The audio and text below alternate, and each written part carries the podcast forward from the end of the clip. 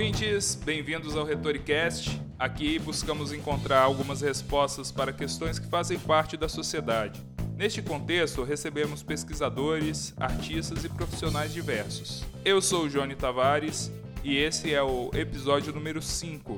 Junto com Osias dos Anjos, vamos falar sobre telemedicina com a pesquisadora do IES, Amanda Reis. Essa entrevista foi realizada no dia 10 de agosto de 2020. E se você curtir nosso podcast, compartilhe com os amigos e nos envie sugestões de temas no e-mail retoricast.gmail.com. Sem mais delongas, que comece a entrevista.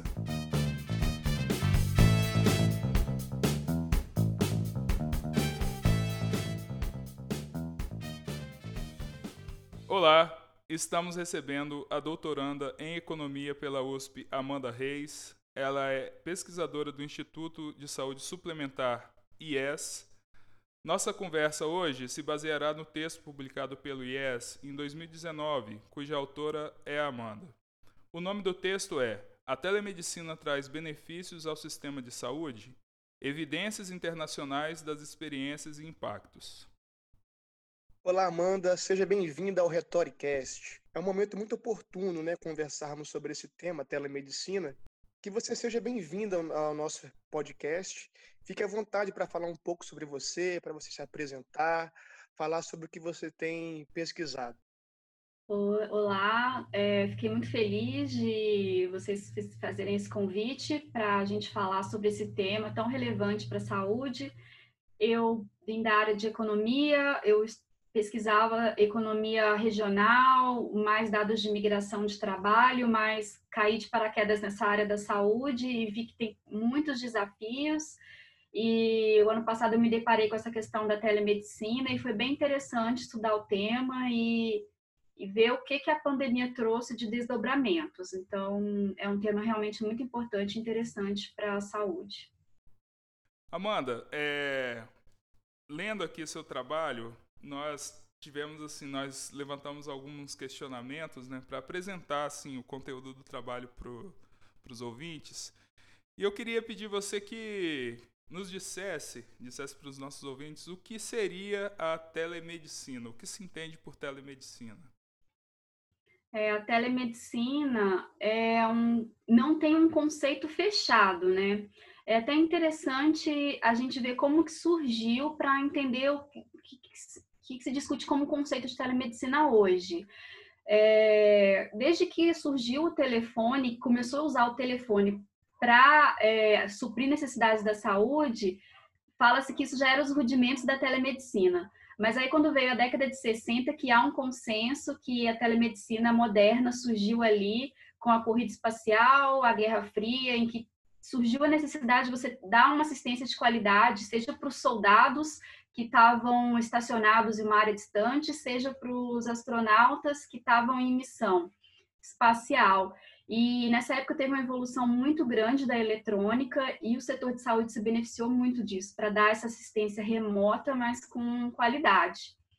Então, hoje, além de, desses aparatos eletrônicos, entende-se que a telemedicina é um método que a medicina usa de tecnologias interativas, tecnologias de informação, de telecomunicação, para fornecer serviços de saúde de qualidade. Então, assim, ela não deve se entender como uma forma de praticar medicina ou que vai substituir a medicina, não. É a medicina utilizando de um método de tecnologia para oferecer serviço com qualidade. Então, se não tem qualidade, não adianta. E para a telemedicina, a distância ela é crucial.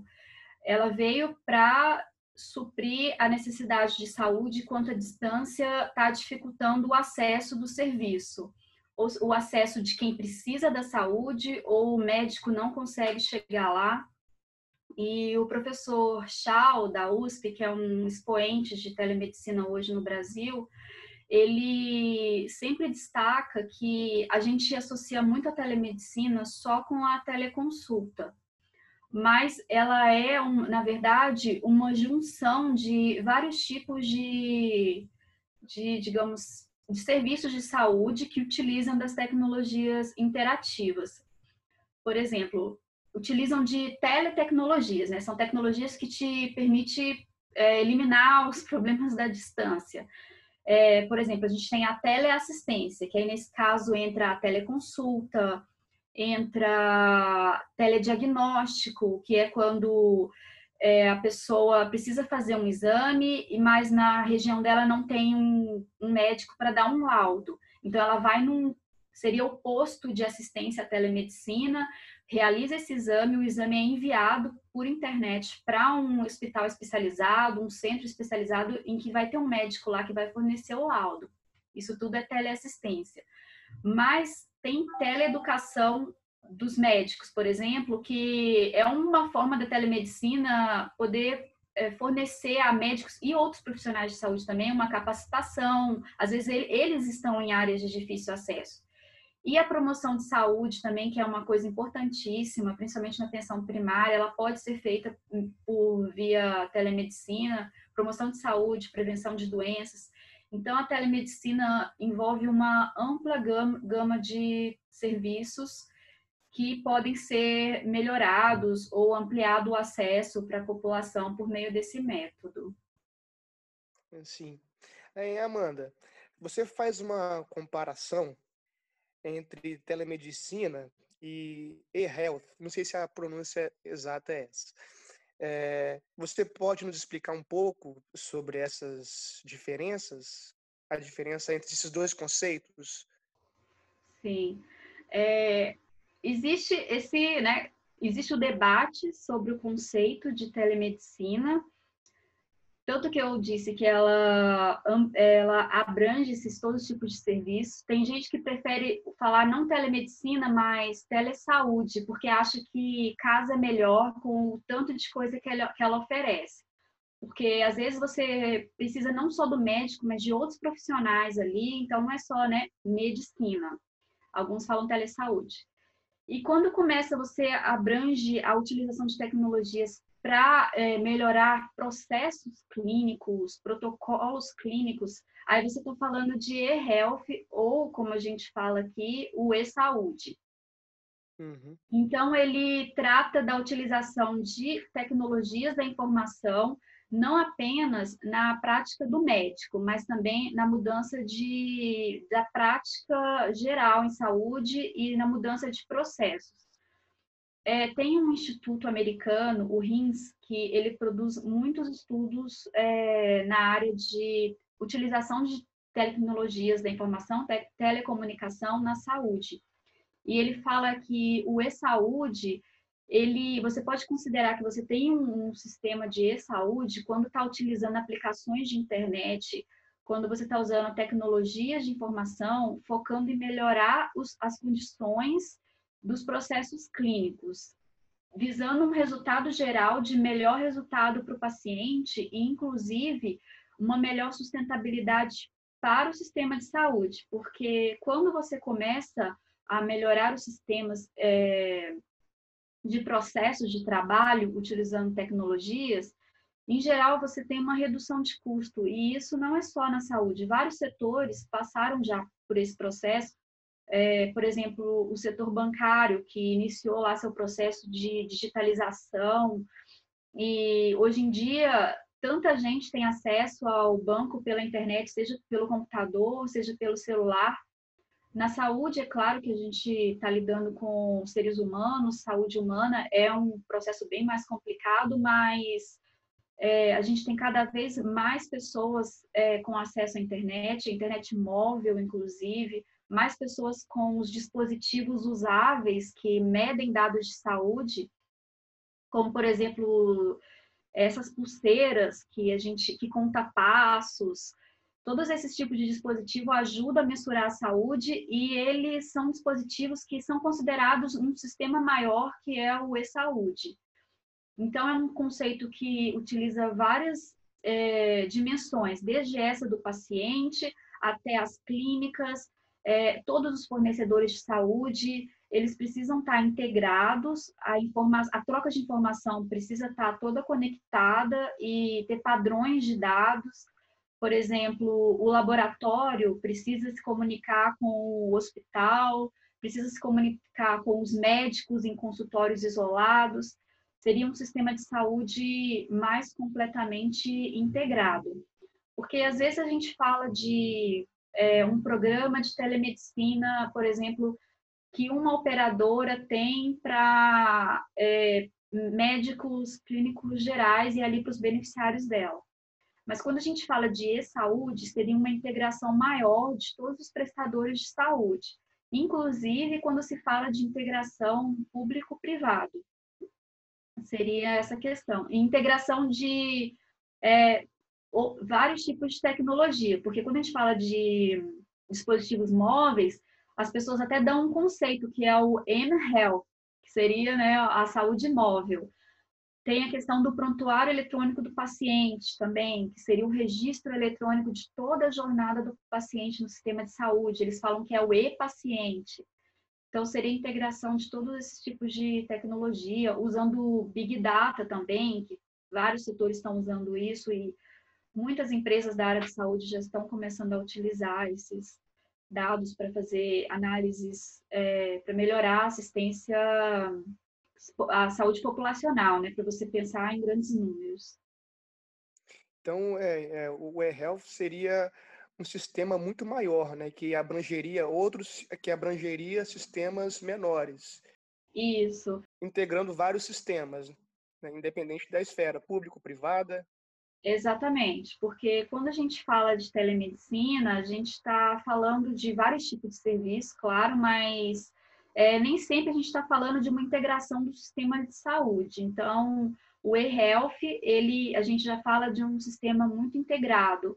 É, a gente tem alguns exemplos de países que conseguiram caminhar nesse sentido, né, de uma comunicação maior entre vários agentes do, da cadeia da saúde. Geralmente são países que têm um sistema, o sistema público de saúde muito forte, que aí o governo pode implementar uma política geral, nacional, né? E integrar melhor. Por exemplo, o NHS na Inglaterra, ele é um sistema muito evoluído, muito bom e que tem uma integração muito boa. É, Amanda, você falou sobre é, atenção primária, né? E eu gostaria que você explicasse um pouco mais para os nossos ouvintes o que o Ministério da Saúde define como atenção primária. Uhum. É, a atenção primária ela é importantíssima no sistema de saúde, né? Tanto que o, o Ministério da Saúde, quando começou a discutir a questão da telemedicina no Brasil, inseriu ela no contexto da atenção primária, lá em 2007. A atenção primária ela é o primeiro nível de atenção no sistema de saúde.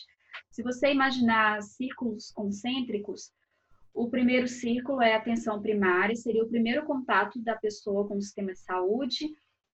E o segundo ciclo seria a atenção secundária, que já seriam os especialistas. Na atenção primária, você tem ali geralmente um clínico geral, a pessoa vai no postinho, a pessoa o médico vê o que ela tem para então encaminhar ela. E aí, no segundo nível, temos a atenção secundária, que são os especialistas.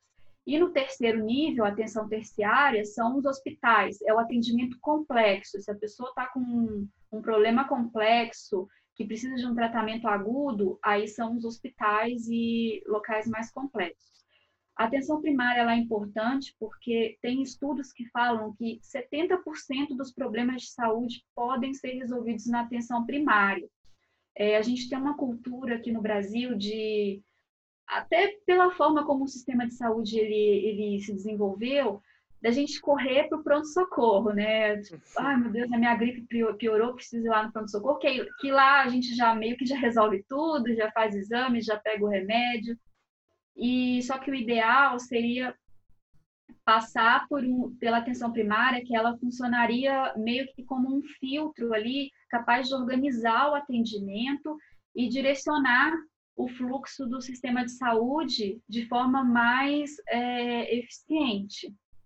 E na atenção primária também, que é, são feitas os atendimentos e as atividades de promoção de saúde e prevenção de doença. Então, é ali que você trata para que os, os problemas não cheguem a ficar agudos ou que se reconheça um problema sério logo no início e ele já possa ser encaminhado para a atenção mais complexa que ele precisa, para que a pessoa não fique desenvolvendo uma doença até que ela fique grave, para só então ir para um atendimento terciário direto assim. Então a atenção primária ela é importantíssima e atualmente tem se é, reconhecido é, a importância desse nível de atendimento, inclusive no setor pri pri privado. A Agência Nacional de Saúde Suplementar recentemente ela ela, ela começou a avaliar os programas de atenção primária das operadoras. Então, é um programa que as operadoras de plano de saúde inscrevem seus programas de atenção primária e a, a agência, periodicamente, ela divulga a avaliação desses programas. Então, é uma coisa extremamente importante que todos os agentes do sistema de saúde já estão reconhecendo que é, a tendência disso gerar resultados positivos para os pacientes, para as pessoas que usam o sistema, é enorme. É, a, a, a, telemedicina, podemos dizer então que seria fundamental nesse processo de atendimento a, na atenção primária, nesse caso. Né? Muitos casos poderiam ser resolvidos ou então ser encaminhados a partir do atendimento nesse, nesse período, né? nessa, nessa atenção primária. Né? Exatamente. Quando o programa de telesaúde Brasil foi implantado em 2007 e depois ele foi ampliado em 2011, em 2011 é, o objetivo era ampliar o acesso à atenção primária no SUS. E seria então que as pessoas que estão em locais muito distantes de quem mora em zona rural, que o Brasil é muito grande, né? Tem gente espalhada em locais muito distantes de capitais, de cidades maiores, que têm hospitais grandes, que têm grandes clínicas. Então, a intenção era levar um cuidado de qualidade para essas pessoas que estão muito distantes. E em 2019, eles é, liberaram um documento em que eles atualizaram o que se esperava com esse programa de telesaúde na atenção primária. E um dos objetivos era transpor barreiras socioeconômicas, barreiras geográficas para que as pessoas pudessem ter um atendimento melhor nessa atenção primária e resolver muitos problemas de saúde que não estavam sendo resolvidos para essa população que está distante, que tem uma renda limitada para poder ficar se deslocando para grandes centros. E também tá, objetivava ter uma maior satisfação do usuário, melhorar a qualidade da atenção. Porque quando o usuário do SUS ele tem acesso a exames diferentes, a exames com maior tecnologia, a médicos especialistas, porque tem cidades que têm uma carência enorme de médicos especialistas, isso gera não só um desfecho melhor, como o próprio paciente se sente melhor atendido, se sente mais bem tratado e aumenta a satisfação. E possibilita também reduzir tempo de fila de espera, é, tempo de atendimento. Então, na teoria, o, seriam muitos os benefícios, mas assim, existem vários, esses, esses sistemas de telesaúde, ele foi feito em vários núcleos. E, em geral, esses núcleos, eles ficam nos estados, né? Em geral, esses núcleos não têm uma boa comunicação entre si. Eles funcionam meio que desconectados. Então, o todo o sistema ele perdeu, ele não atingiu todo o seu potencial, digamos assim, de benefícios para o SUS como um todo. E Amanda, você no, no, no artigo publicado, você cita a experiência de sete países: né? China, Bangladesh, México, Estados Unidos, Albânia, Noruega, Austrália, além do da experiência Brasil também, né? É, Existe alguma motivação especial em escolher esses países? É, a, é, a motivação foi que foi muito difícil, né? Encontrar dados.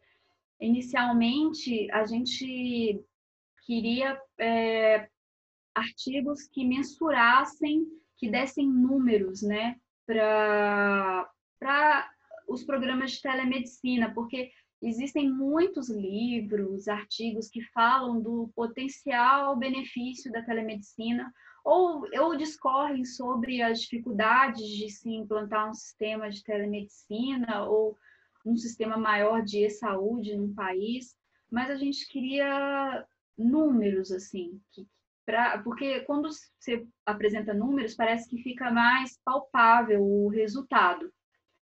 Então, a gente fez uma pesquisa por artigos que trouxessem isso e foi, não foi muito frutífera, foram poucos os resultados.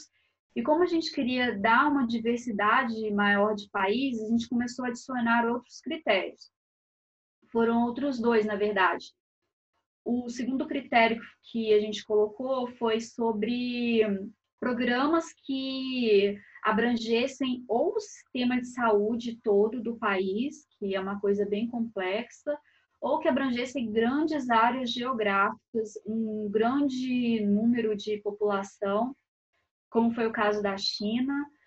E o outro critério foi programas de duração longa, porque a gente pensou que se o programa ele durou bastante tempo, se ele está há muitos anos dando resultado, isso é interessante, né? A gente tem aí alguma coisa para aprender com esses programas. Então, a gente colocou basicamente esses três critérios. É, artigos que avaliassem em números os benefícios ou não da telemedicina, é, artigos que apresentassem programas de ampla abrangência, ampla cobertura, seja territorial, seja de população, seja do sistema de saúde mesmo, e artigos que é, apresentassem programas longevos, que estão aí há muito tempo. E aí, no final, a gente chegou a esses países, né? Por exemplo, tem Bangladesh, que é um país, né, pouco conhecido, que não é muito citado, principalmente quando você fala de saúde, mas que ele é um país de é, baixa renda, que tem uma enorme pobreza, o PIB deles é, é alguma coisa entre 5 e 6 mil dólares, o, o do Brasil, em termos de comparação, é quase o triplo disso, mas mesmo com todas as limitações, é, eles conseguiram implementar um sistema lá que ajudou muito o sistema de saúde deles e teve resultados positivos, então foi interessante mostrar. Amanda, é, vou citar aqui os países que foram analisados: é China, Bangladesh, México, Estados Unidos, Albânia, Noruega e Austrália. Eu percebi assim que durante algum durante a apresentação do, dos, dos programas você você colocava aí os objetivos de cada um dos, dos programas né, em cada um desses, uhum. aplicados em cada um desses países e assim, eu percebi já que, dependendo do país, do estágio de desenvolvimento, vamos colocar assim, né? É, esses, países, esses programas apresentavam objetivos diferenciados, assim, né? Alguns eram para preencher lacuna, é, para conectando aquilo que você falou no início, para melhorar ainda mais a qualidade ou atingir um nível de qualidade bom para para o sistema, né, para os atendidos uhum. ao sistema. E outros era para preencher a lacuna, assim, é, onde não existia mesmo é, atendimento, né? Entre esses uhum. países, entre esses programas aplicados nesses países, qual que, a seu ver, você que fez uma, uma revisão muito maior que a nossa, a seu ver, qual é qual país, assim, qual programa teve mai, maior êxito cada experiência teve várias especificidades, né? Teve várias diferenças, como você mesmo comentou, em escopo do serviço abrangido, em objetivo. É, acho difícil falar assim a mais exitosa, mas eu considero o caso da China muito interessante porque foi um projeto muito grande, é, 80 milhões de pessoas é, ele conseguiu cobrir, eram interconectou 250 hospitais. E ele focou em doenças crônicas que são muito prevalentes é, em várias sociedades hoje em dia, não só lá, é, como também está crescendo aqui no Brasil e na Europa e toda a América Latina, todos os países em desenvolvimento têm um aumento da prevalência que são doenças cardíacas e neoplasias, por alguns tipos de cânceres que eles é, incluíram no projeto. Então, achei muito interessante, porque é, mesmo que assim, em proporções muito menores, o Brasil é um país de tamanho continental, com distâncias enormes, com dificuldades de transporte, nem sempre o transporte ele é fácil, nem é barato. E a gente tem um sistema de saúde público em que 75% da população depende exclusivamente dele, né? Porque a taxa de cobertura da saúde suplementar hoje está em 24, 25%. É, 25 milhões de pessoas que têm plano de saúde, mas o país tem 210 milhões, né? Então tem muita gente que depende só do SUS, então são números enormes. Então eu achei que esse programa da China ele traz lições de, que talvez uh, a gente possa aprender aqui para um sistema enorme como o nosso, sistema público de saúde. E lá eles focaram em cobrir pessoas que estão bastante isoladas em comunidades rurais ou em áreas de extrema pobreza. É, municípios pequenos que tinham pouca infraestrutura e eles conseguiram resultados assim impressionantes, porque é, com a teleconsultoria que eles implementaram, em que era assim, é, a pessoa ia no, na unidade é, da cidadezinha dela e lá com o profissional de saúde que tinha lá, que nem, é, nem sempre era o médico, porque não tinha médico, ele conseguia é, ter a teleconsulta com o médico num grande centro especializado. E com isso, houve é, melhora nos desfechos do paciente em 55% dos casos.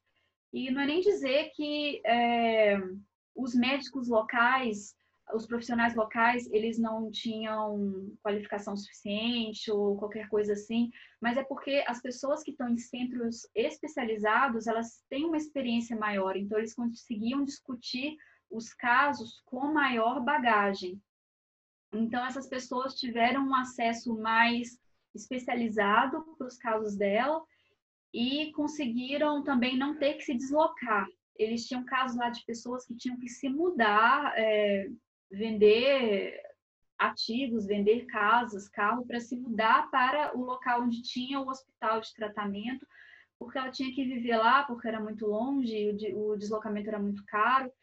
Então, eles estimaram uma economia de 2,3 milhões de dólares é, de economia para os pacientes e teve ainda a economia do sistema de saúde, porque existia um deslocamento de profissionais de saúde também, que além de não atender toda a demanda das localidades, gerava o custo do deslocamento. Então, houve benefício tanto em termos de desfecho para o paciente, quanto em termos de custo para o sistema.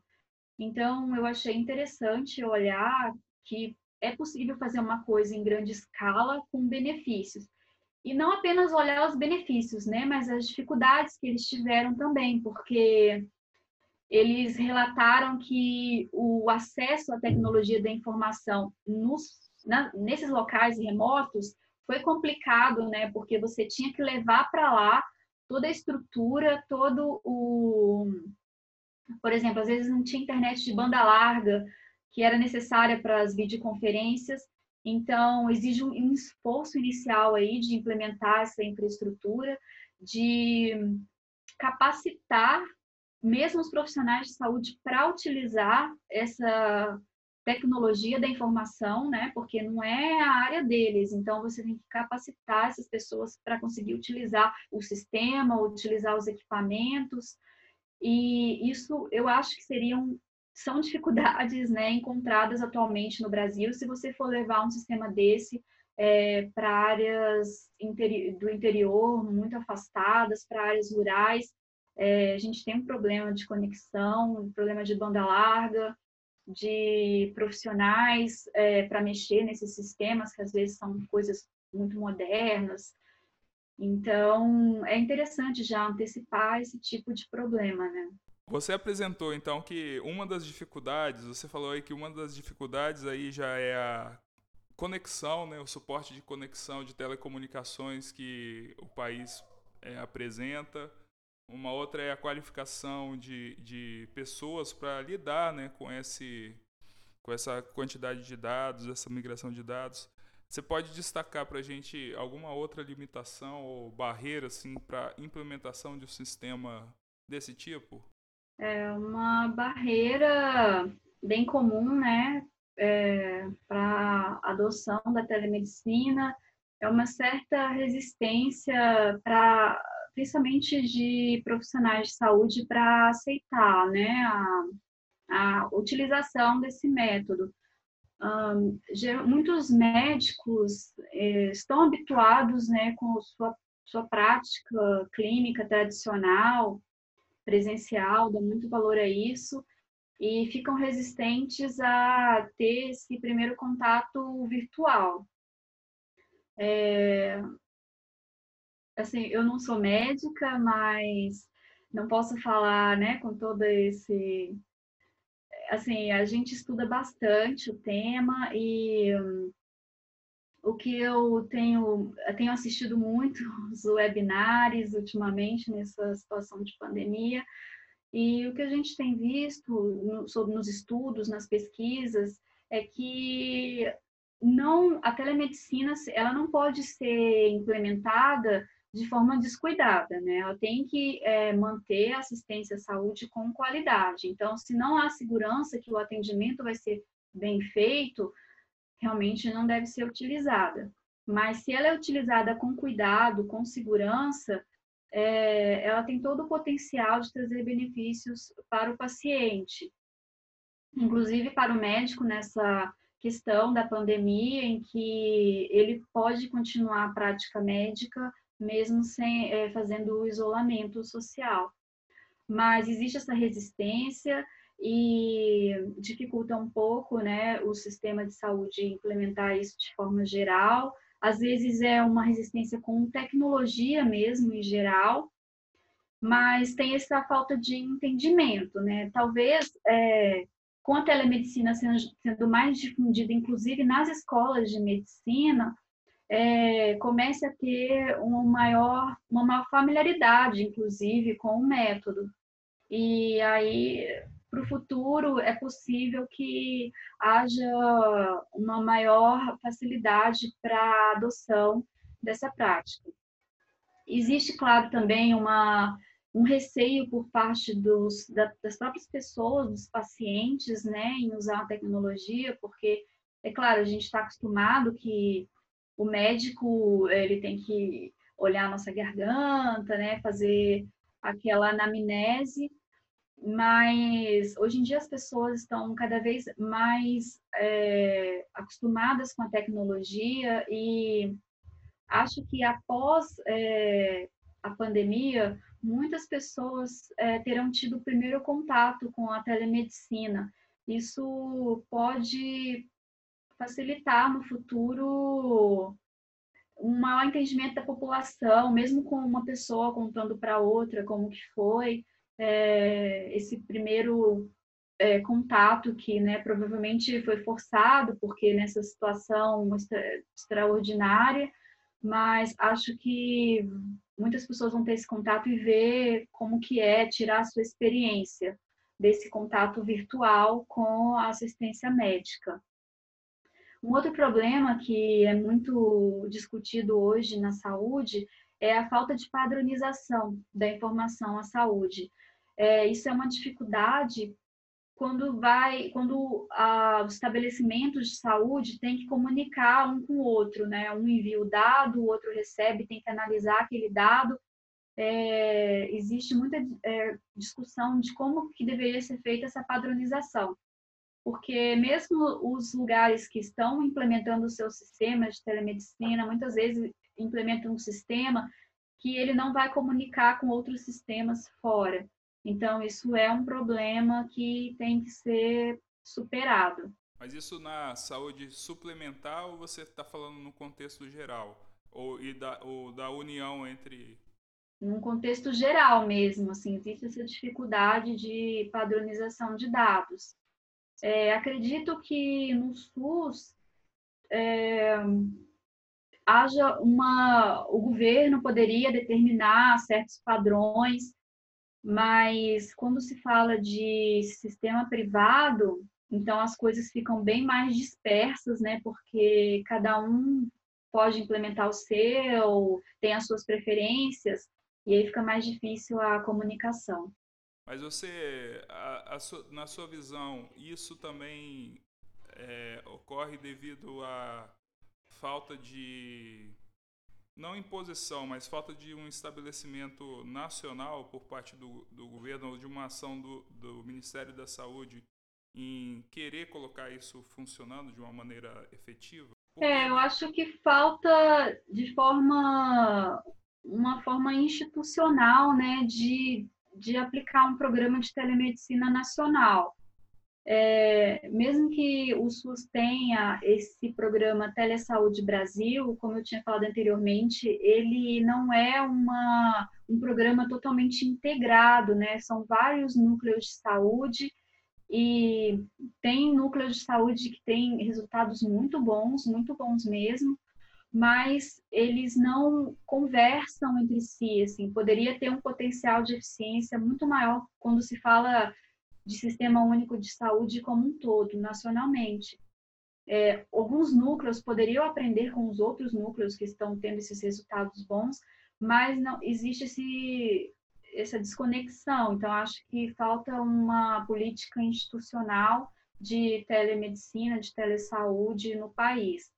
É complicado quando a gente fala de integração público-privado, porque existem muitas questões sobre isso, mas é, o sistema precisa caminhar né, de uma forma que haja uma padronização dos dados, das informações que possam conversar entre si. Bom, eu vou fazer uma pergunta aqui, e... mas ela vai ter que ser considerada ah, no período pré-pandemia, beleza? Que é a seguinte: é, existe uma resolução, a 1643 de 2002, se eu não me engano, é, acho que é isso. É, onde você tem ali a regulação do, da, do uso da telemedicina no Brasil. É, se eu estiver errado, você me corrige. Então, nessa resolução, você tem ali o estabelecimento do uso da telemedicina na, entre os profissionais de saúde, né, entre os médicos, é, mas aí você não pode atender um paciente, né? Até, até a, a pandemia, né? E aí, durante a pandemia, no dia 15 de abril, se eu não me engano, é, dia, de 15 de abril foi, em 15 de abril foi aprovada uma lei, a 13.989, 15 de abril de 2020, né? que dispõe sobre o uso da telemedicina durante a crise causada pelo coronavírus. E aí, é, com base né, no texto lá da, dessa, dessa lei, é, seria possível esse atendimento né, é, durante a, a pandemia. E aí eu queria te fazer uma pergunta. É, qual a possibilidade de mudança dessas normativas após atravessarmos essa crise na saúde pública provocada pelo Covid? Né? É, e, qual seria a influência também né, dessa lei provisória aí, né, que vai durar durante a pandemia, no que vem pós-pandemia? É, o Brasil nunca teve tantos aparatos regulament... é, para regulamentar a telemedicina. Até antes da pandemia, era só essa resolução do Conselho Federal de Medicina de 2002. É, há tantos anos, né? Era uma época que não existia os smartphones ainda, a tecnologia mudou muito. Então, como é uma, um método que, que utiliza-se muito das tecnologias de informação, é, é uma resolução que está pendente nessa parte. Teve uma tentativa de atualização com uma resolução de 2000, em 2018, 2019, mas por uma falta de diálogo ela foi revogada. E aí veio a pandemia e teve o CFM mandou um ofício para o Ministério da Saúde, o Ministério da Saúde é, emitiu uma portaria, tem a lei, então é um aparato que nunca tivemos antes. É, a, a, muito se discute que toda essa mudança vai ser irreversível, porque as pessoas estão tendo esse primeiro contato com a telemedicina, até é, o SUS implementou algumas coisas nesse sentido, a medicina privada, os planos de saúde. Então, o que se espera é que quando passar a pandemia, e essa foi uma legislação provisória, espera-se que tenha uma legislação que torne a telemedicina permanente, porque realmente e a telemedicina em todo o conceito, né? Não só de teleorientação ou teleinterconsulta, que eles falam que é um médico consultando outro médico, ou é, teleeducação, mas que tenha também a teleconsulta de médico com paciente, porque até hoje isso não havia sido regulamentado no país. É claro que isso tem que ser, tem que vir com uma série de de premissas, tem que ser com todo o cuidado que exige, tem que ter a questão de proteção dos dados, dados de saúde são dados sensíveis, é, a gente tem aí, está vindo né, a Lei Geral de Proteção dos Dados, que já tem essa questão de proteger os dados de saúde, mas é, tudo que envolver regulamentação de telemedicina tem que ser com todo o cuidado que é, demanda mas é possível que após a pandemia venha sim uma legislação permanente. É, a gente já tem alguns projetos de lei que apresentados a esse respeito e talvez né, venha mais coisas aí para frente que permita, né, além do telemonitoramento, teleorientação, é, teleconsultoria, segunda opinião médica, permita também a teleconsulta. E a pandemia ela veio trazer uma situação super complexa de alto risco para a população, que exigiu essas ações contundentes do sistema de saúde, mas que provavelmente vai fazer todo mundo refletir sobre o que se quer para o sistema de saúde depois disso. Então, pode ser que haja mudança, sim partindo aqui, infelizmente, para o nosso último questionamento, Amanda. É... Eu não sei se você conseguiu aprofundar aí, é, devido às dificuldades assim que, o, que a apresentação dos dados, né, que os programas é, têm, uma, ou transparência, né? É possível estabelecer um balanço entre os custos de implantação de um sistema desse tipo e o funcionamento dos projetos e a economia alcançada pela aplicação dos mesmos, porque assim, o, no, no trabalho é apresentado assim uma economia muito muito grande, né, no deslocamento de pessoas, né? E o impacto na vida das pessoas é muito bacana, né? Como você falou, as pessoas às vezes, às vezes vendem ativos para poder é, ter a oportunidade de receber um tratamento, né? É, é possível estabelecer esse balanço? É bem complicado, né? Porque a gente tinha realmente esse objetivo inicial de ver estimações de custo, estimações de despesa e depois como que isso mudou com a telemedicina, mas realmente os dados são bem escassos em relação a isso. É, mas assim, a gente busca, gente, nesse texto a gente focou muito em artigo científico, né? A gente queria artigos publicados em revista para dar uma, um respaldo maior.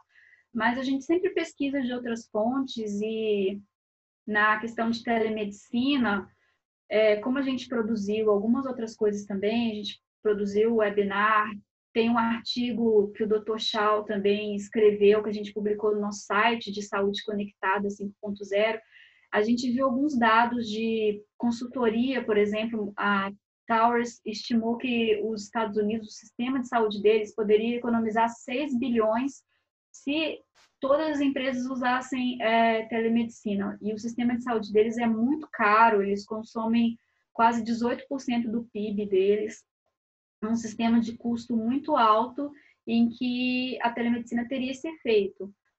Tem a Kaiser Permanente, que é uma instituição de saúde também, que tem beneficiários planos, e eles também fazem diversos estudos é, de economia da saúde. Eles estimam que depois que implantaram a telemedicina, 93% dos beneficiários tiveram redução de custo na, no que eles gastam com o plano de saúde dele. E eles também tiveram redução nos custos internos deles. Então, a gente vê alguns relatos desse tipo. Mas o que, mais do que custos, né, até o que a gente sempre vê e acho interessantíssimo é o que essas, esse método permite de melhora no atendimento, de tornar o atendimento à pessoa mais eficiente. E quando ele foca na saúde e não só na doença, né? Quando a telemedicina é usada para promoção de saúde e prevenção de doenças. É, tem vários relatos que mostram é, uma melhor triagem. Quando se aplica ela na atenção primária, principalmente, ela tem esse potencial de melhorar é, o desfecho para o paciente e para a população em geral, principalmente quando é aplicado em larga escala.